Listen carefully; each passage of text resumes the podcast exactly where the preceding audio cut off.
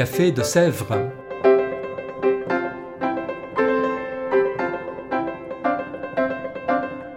Au Café de Sèvres, on discute philosophie et théologie.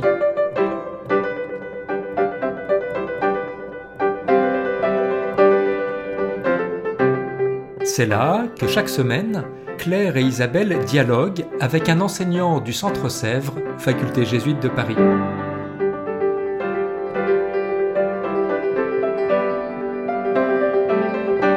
L'émission d'aujourd'hui est animée par Isabelle de la Garandrie.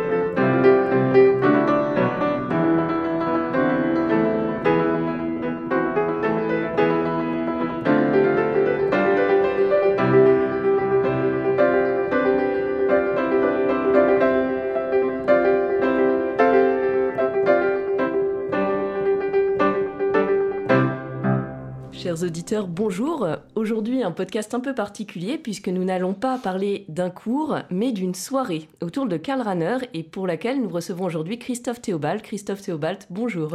Bonjour Isabelle. Christophe Théobald, vous êtes jésuite, vous êtes professeur ici, vous êtes docteur en théologie. Euh, on ne pourrait pas citer tous les ouvrages que vous avez publiés pour un podcast aussi court, mais ne serait-ce que cette année 2021, vous avez publié au CERF le courage de penser l'avenir, études écuméniques de théologie fondamentale et ecclésiologique, d'une part, et une publication par ailleurs peut-être plus grand public, et le peuple soif, lettre à ceux et celles et ceux qui ne sont pas indifférents à l'avenir de la tradition chrétienne. Et puis, vous êtes, parmi vos responsabilités, dans la commission théologique de préparation du prochain synode. Nous vous recevons donc pour une soirée qui est consacrée ici au Centre Sèvres, intitulée Karl Rahner, un théologien pour aujourd'hui et demain. Mais commençons peut-être d'abord par parler de Karl Rahner hier. Est-ce que vous pourriez nous le présenter en quelques mots pour nos auditeurs qui ne connaîtraient seulement que son nom?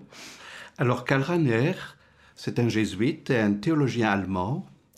Il est né en 1904 à Fribourg-en-Brisgau et mort en 1984 à Innsbruck et ont tout juste achevé ses 80 ans.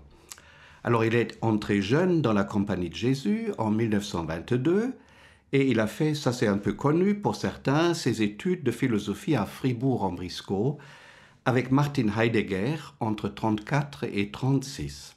Alors, dans sa vie euh, d'intellectuel, de théologien, on peut distinguer plusieurs étapes. Une première étape comme professeur de théologie à l'université jésuite d'Innsbruck et au début de la Deuxième Guerre mondiale à Vienne, en Autriche, où les jésuites se sont retirés en clandestinité après la fermeture d'Innsbruck par les nazis. Rahner publie alors ses grandes œuvres philosophico-théologiques, Auditeur de la parole, Esprit dans le monde, et son magnifique petit opuscule sur la prière, parole dans le silence. Entre 42 et 45, il va partir en Bavière où il exerce un ministère paroissial et où il connaît la misère de tous les Allemands à l'époque et aussi, je dirais, de ceux qui sont venus libérer le pays. Une deuxième période va alors de 49, 1949 à 1964, 5. C'est la période où s'affirment les paramètres essentiels de sa théologie, et surtout sa théologie de l'expérience, de la grâce, sa théologie trinitaire, sa christologie, son ecclésiologie, mais il intervient aussi sur beaucoup de questions très concrètes qui préoccupent les gens après la Deuxième Guerre mondiale. Alors cette période se termine par sa participation comme expert au Concile Vatican II, on va peut-être en parler. Mais déjà, il perçoit qu'un nouveau monde est en train de naître les sciences et les technologies interviennent de plus en plus dans nos sociétés et les transforment progressivement.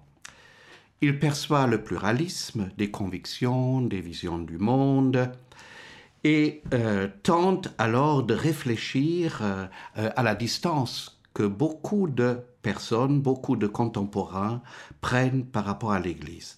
Et donc il travaille en vue de la réforme de l'Église. Alors la troisième période commence tout de suite après le concile. C'est une période de très grande fécondité.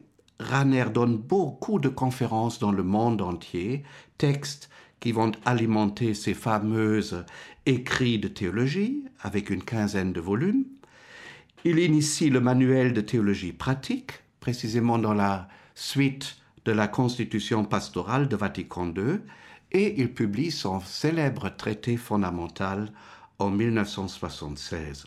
Il est présent à l'université, d'abord à Munich, à Münster, ensuite. Il participe à la revue Concilium et se retrouve membre de la commission théologique internationale à Rome qui vient d'être fondée. Alors il y a une quatrième et dernière étape, on peut appeler cette étape recueillement, entre 1974 et 1984, Ranner continue à écrire sur des questions de société, sur la spiritualité ignatienne, sur la compagnie, par exemple sa fameuse lettre d'Ignace de Loyola aux jésuites d'aujourd'hui, et il propose encore de nouvelles équisses de théologie euh, systématique. C'est donc une vie d'une incroyable fécondité euh, spirituelle et théologique. Merci beaucoup de ce parcours éclairant de la vie de, Karl Rahner. Maintenant, pour se focaliser peut-être à certains moments, euh, on sait justement que Rahner a été l'un des théologiens majeurs du Concile Vatican II. Bon, on le voit quand on lit notamment des, journaux de certains théologiens de cette époque. Alors, sur quel plan a-t-il particulièrement compté dans ce hmm. concile? Alors, il faut d'abord dire, j'ai dit, il y a un contraste énorme de ce point de vue-là entre lui et quelqu'un qu'on connaît bien en France, le Père Congar à la fin de son journal euh, du Père Congar, on apprend euh, tout ce qu'il a rédigé, lui. Hein, il fait toute la liste. Raner a toujours refusé ça, en disant non, c'est l'intelligence collective des pères conciliaires et, et, des théologiens. Alors après, évidemment, on peut un peu savoir quand même ce qu'il a fait. Il a fait énormément de choses. Il y a sans doute, je dirais, un point central, c'est-à-dire il a toujours insisté sur l'universalité de la grâce du Christ. Ça, c'est la grande idée qui vient de la fin du Moyen Âge. Euh, c'est la question finalement, pourquoi l'incarnation? Pourquoi l'incarnation? Alors, la théologie classique disait, voilà, pour restaurer, pour réparer le péché du monde. Mais Ranner et beaucoup d'autres théologiens euh, disent, non, le Christ est venu, l'incarnation, précisément pour transformer de l'intérieur l'humanité selon le désir de Dieu. Et donc ça, euh, il a défendu jusqu'au bout. il a rédigé, par exemple, euh, le numéro 1 et le numéro 2 de Lumen Gentium, la Constitution sur l'Église. Alors, Dei Verbum, on y retrouve son concept de révélation. C'est sans doute, je dis, l'autocommunication de Dieu. C'est un deuxième élément essentiel. Et il y a un troisième, c'est-à-dire c'est la question euh, du salut des, des non-croyants ou des autrement croyants. Et donc on a magnifique, ce magnifique paragraphe 5 dans le numéro 22 de la Constitution pastorale, où on parle, je dirais, on dit que tous les êtres humains euh, sont d'une manière ou d'une autre liés à la grâce du Christ. Et donc cela ne vaut pas seulement pour ceux qui croient au Christ, mais bien pour tous les hommes de bonne volonté, dans le cœur desquels invisiblement agit la grâce. Ça, c'est de la théologie ranérienne. En effet, puisque le Christ est mort pour tous, et que la vocation dernière de l'homme est réellement unique, à savoir divine, nous devons tenir que l'Esprit Saint offre à tous, d'une façon que Dieu seul connaît, la possibilité d'être associé au mystère pascal. Voilà, je dirais un peu les trois, les trois insistances. Alors après, il a rédigé énormément d'éléments de texte, par exemple sur le statut diasporique de l'Église et bien d'autres. Point. Oui, euh, et c'est magnifique quand on entend ça. Et à la fois, donc, on voit qu'il a énormément compté dans des textes majeurs pour mm. l'Église qu'on continue de recevoir. Et en même temps, parfois, Runner, on, entend qu'il est critiqué et que ça a été un théologien parfois controversé. Alors pourquoi? Ah oui, il a été beaucoup controversé. Euh, je dis, il y a plusieurs questions, mais je vais ne nommer qu'une seule. C'est son expression chrétien anonyme. Voilà.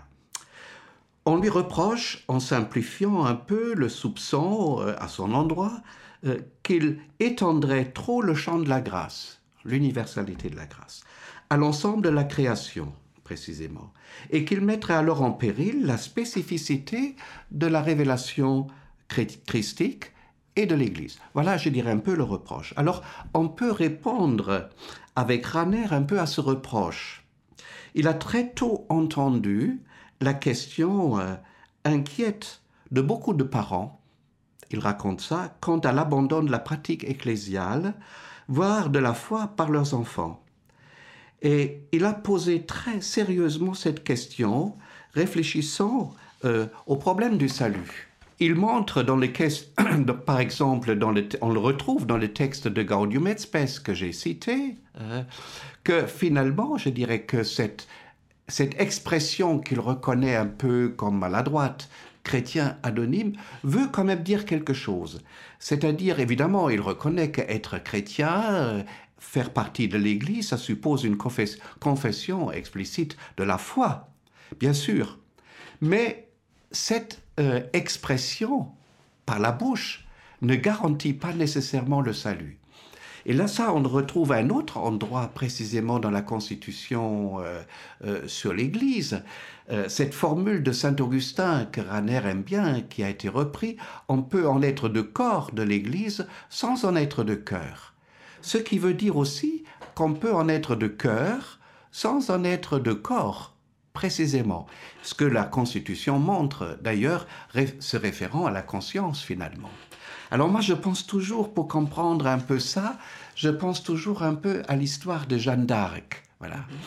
Jeanne d'Arc, n'est-ce pas, dans le procès, on lui pose la question Êtes-vous en état de grâce? Voilà, C'est la question ranérienne, n'est-ce pas? Êtes-vous en état de grâce? Comment elle répond? Euh, Si j'y suis, que Dieu m'y garde. Si je ne suis pas, qu'il m'y mette. Et donc, Raner insiste au fond sur ce désir, sur cette inquiétude euh, du salut, dont il dit euh, que cette inquiétude habite finalement tout être humain. Et je pense que c'est une manière un peu de répondre à ce, reproche qu'on lui a fait, parce que il n'étend pas automatiquement la grâce à toute l'humanité, mais il renvoie finalement euh, au dessein même de Dieu. Dieu seul sait finalement euh, qui fait partie des siens, des, de, ceux et de celles du Christ, et ceux qui n'en feront pas partie. Dieu seul le sait. Laisser toute sa place à Dieu. Alors ça nous donne un bel itinéraire de, Karl Rahner, on va dire, euh, hier, mais justement, allons vers le thème de cette soirée du Centre Sèvres, Karl Rahner, un théologien pour aujourd'hui et demain, en nous concentrant sur l'aujourd'hui avant d'aborder le demain. Cette soirée, elle est liée au passage de témoins entre deux présidents du comité d'honneur de l'édition critique autorisée des œuvres de Karl Rahner, avec notamment la parution d'un volume, Dogmatique après le Concile, fondement de la théologie. Il y a également, eu un colloque tenu en janvier dernier, publié en juillet dans les recherches de sciences religieuses, en pleine pandémie de Covid. Et là, euh, outre l'arrière-plan de la crise écologique, nous sommes dans les suites de la remise du rapport de la SIAZ en France. Alors n'est-ce pas un peu inactuel de nous intéresser à lui Finalement, quelle pertinence de ce théologien pour aujourd'hui? Alors, qu'est-ce que l'actualité? J'aimerais bien un peu poser cette question. Alors, pour nous aujourd'hui, ce sont évidemment les suites de la remise du rapport de la SIAZ. C'est la pandémie aussi, qui n'est pas terminée dans tous les pays de notre planète. Et surtout, la transition écologique ou le passage de l'Holocène, comme on dit aussi, à l'Anthropocène. C'est donc une crise civilisationnelle et ecclésiale que nous traversons. Et le pape François parle d'un changement d'époque et quant à l'Église, d'une crise systémique. Et la réponse qu'il nous invite à donner en remettant en route, précisément, il, demande qu'on remette en route la synodalité de l'Église qui fait partie de sa constitution. Et ça, c'est aussi de notre actualité. Il n'y a pas uniquement les messages négatifs, euh, mhm. dramatiques, je dirais, euh, il y a aussi cette proposition. Et c'est précisément dans cette situation que la théologie de Raner peut montrer sa pertinence. Et je dirais, ce n'est pas d'abord le contenu de sa théologie, mais je dirais, c'est sa manière de faire de la théologie qui, au sein de la crise que nous traversons, est d'une grande actualité. Alors je vous cite un petit interview qu'il a donné en 1980. Voilà ce qu'il dit. Je ne suis pas un scientifique, déclare-t-il, et ne veux pas non plus l'être. Mais j'aimerais être un chrétien qui prend le christianisme au sérieux, qui vit sans appréhension dans le temps d'aujourd'hui et qui, dans cette position, se laisse donner tel ou tel problème, un troisième et un vingtième, et qui y réfléchit. Si là, alors on veut appeler ça, cela théologie, c'est bien. Voilà, je pense que c'est là l'actualité pour aujourd'hui de Raner. C'est sa manière, au fond, de s'inscrire dans l'aujourd'hui et pas dans l'hier. Oui, une invitation à vraiment recevoir sa manière de faire. Et, le titre de la soirée donc, nous invite aussi à penser demain, puisqu'elle s'intitule Pour demain. Et le colloque de janvier s'appelait pour sa part Puissance d'engendrement d'une pensée, ce qui incite vraiment à penser la suite. Alors comment ce théologien peut-il nous aider à envisager demain de manière féconde ou nous accompagner?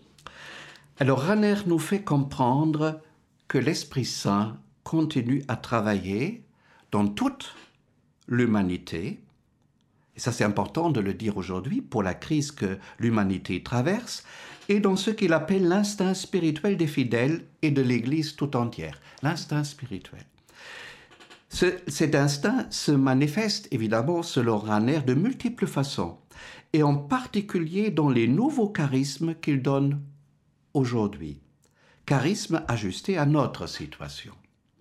Il faut bien sûr les discerner, mais l'enjeu principal est de les percevoir quand ils émergent aujourd'hui. Et c'est au fond la grande question d'aujourd'hui. Quels sont les charismes que l'Esprit Saint nous donne aujourd'hui? Alors, Raner est l'homme des commencements, au cœur de ce qu'il disparaît, comme par exemple la figure de l'Église qui appartient au passé. Voilà, on pourrait dire l'Église post-grégorienne, etc. Alors je vous cite un texte tiré de son, ouvrage Éléments dynamiques dans l'Église. Et voici, ce qu'il écrit en traitant du courage en présence de nouveaux charismes. Il faut apprendre à reconnaître les charismes dès leur apparition. Que des tombeaux soient érigés aux prophètes par les enfants de leurs meurtriers, Jésus l'avait déjà observé sans pour autant approuver le sort qu'ils avaient subi. Que l'on glorifie et canonise les prophètes après leur mort, alors que leur charisme est officiellement reconnu, voilà ce qui est bon et utile. Mais ce qui est presque plus important, c'est de percevoir ces charismes de l'esprit dès leur première irruption, pour qu'ils soient promus, au lieu d'être étouffés par l'incompréhension et la paresse d'esprit quand ce n'est pas la méchanceté et la haine de leur milieu, même ecclésiastique, ajoute-t-il. Quant à l'élément charismatique, il est quelque chose d'essentiellement nouveau et surprend toujours. Sans doute est-il en continuité intime et secrète avec la tradition dans l'Église, et il demeure inséré dans l'esprit et dans le cadre institutionnel de l'Église. Il n'en reste pas moins quelque chose de neuf et de non déductible que tout cela puisse coexister dans l'ensemble permanent de l'Église, on ne le peut pas le percevoir au premier coup d'œil. Voilà ce texte, vous voyez, qui date des années 50. C'est absolument incroyable. Alors, il me semble que ce texte est écrit justement pour demain. Hmm. Pour demain. Parce que euh, il nous invite, je dirais, non pas, je dirais, à vivre avec le regret d'un passé qui nous pèse beaucoup, évidemment, il faut reconnaître la crise que nous traversons, mais c'est l'invitation aussi aux théologiens, théologiennes, de discerner finalement ce qui est en train de naître aujourd'hui pour demain. Sacrée responsabilité. Ah, une sacrée responsabilité, oui. Alors, vous avez déjà euh, cité euh, Ranner pour nous en, nous en faire goûter un petit peu la saveur, mais pour quelqu'un qui n'y connaîtrait vraiment rien et qui souhaiterait découvrir sa pensée, quel livre lui conseilleriez-vous et pourquoi? Alors j'ai deux petites idées. Je pense d'abord à un petit livre qui date de 67 mhm. et qui est très bien traduit, Vivre et croire aujourd'hui. Alors ça c'est euh, un petit livre de Raner tout à fait inattendu où il décrit la vie quotidienne. Hein. Les choses les plus simples de la vie, dormir, se réveiller, marcher, manger, voyez tous ces, gestes élémentaires, ces petits fragments dont il dit, qui sont chargés euh, déjà euh, d'éternité. Et donc il s'agit au fond, selon l'adage de Saint Bonaventure et d'Ignace, il s'agit d'apprendre à trouver Dieu en toutes choses. Et donc c'est ça qu'il expose dans son livre et on y trouve toute la, théologie de Raner, de manière très simple et spirituelle. Alors un deuxième petit livre, Expérience d'une théologie catholique, traduit par Raymond Mingus. Euh, on, le retrouve à Carré Script, Paris, 1985. Ça a été publié juste un an après sa mort. Et on retrouve une étonnante conférence de Raner euh, sur euh, ce qu'il croit. Comment il, on peut dire aujourd'hui, je crois en la vie éternelle. Il est à la veille de sa mort, c'est la fête de ses 80 ans et il fait une sorte de relecture très simple de toute son existence de croyant, de jésuite et de théologien. Merci, ça doit pouvoir donner à un certain nombre de personnes qui ont peur de ce monstre de la théologie envie d'aller un petit peu plus loin, de se dire ah, que c'est souvent beaucoup plus simple qu'on pense. Je dis un peu une langue, il faut un peu s'y habituer. Hmm. Mais on en profite et on trouve des fruits énormes si on s'y met un peu. Hmm. Et en, guise de mot de la fin, puisque ce podcast touche à sa fin, est-ce que vous auriez une citation ou une idée de Karl Rahner qui vous est particulièrement chère ou qui compte dans votre propre pensée théologique Ah, je dirais pour moi, ce qui compte peut-être le plus, c'est au fond euh, cette invitation que, que je vous ai lue tout à l'heure, que j'ai découvert un jour, c'est-à-dire de discerner ce qui est en train de naître. Et je dirais ça, c'est, je dirais une sorte de, de leitmotiv pour ma propre manière de faire de la théologie. C'est-à-dire d'essayer de percevoir sous la croûte euh, de ce qui est en train de craquer euh, dans notre monde, un peu partout, euh, et aussi évidemment dans l'Église, parce que l'Église est à la même enseigne, un peu selon la parabole de Matthieu, du bon grain et du mauvais grain. Il faut pas arracher les choses, c'est mélanger aussi le corps ecclésial, de découvrir, voilà, ce que l'Esprit Saint nous fait découvrir et fait naître dans notre monde, et de tenter de penser ça et de penser déjà un peu la figure de l'Église qui est en train de naître. D'accord. Eh bien, merci beaucoup de cette invitation et puis de, cet entretien. Et quant à nos auditeurs, eh bien, bonne écoute et nous nous retrouvons bientôt pour un prochain épisode du Café de Sèvres. Au revoir. Au revoir.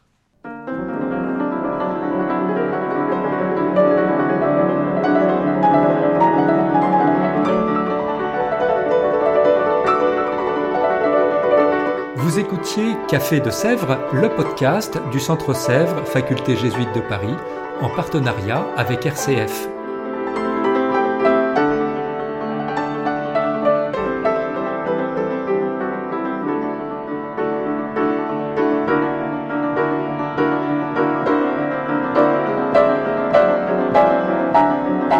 Pour ne rater aucun épisode, abonnez-vous sur votre application préférée Spotify, Deezer, Apple Podcast ou Google Podcast.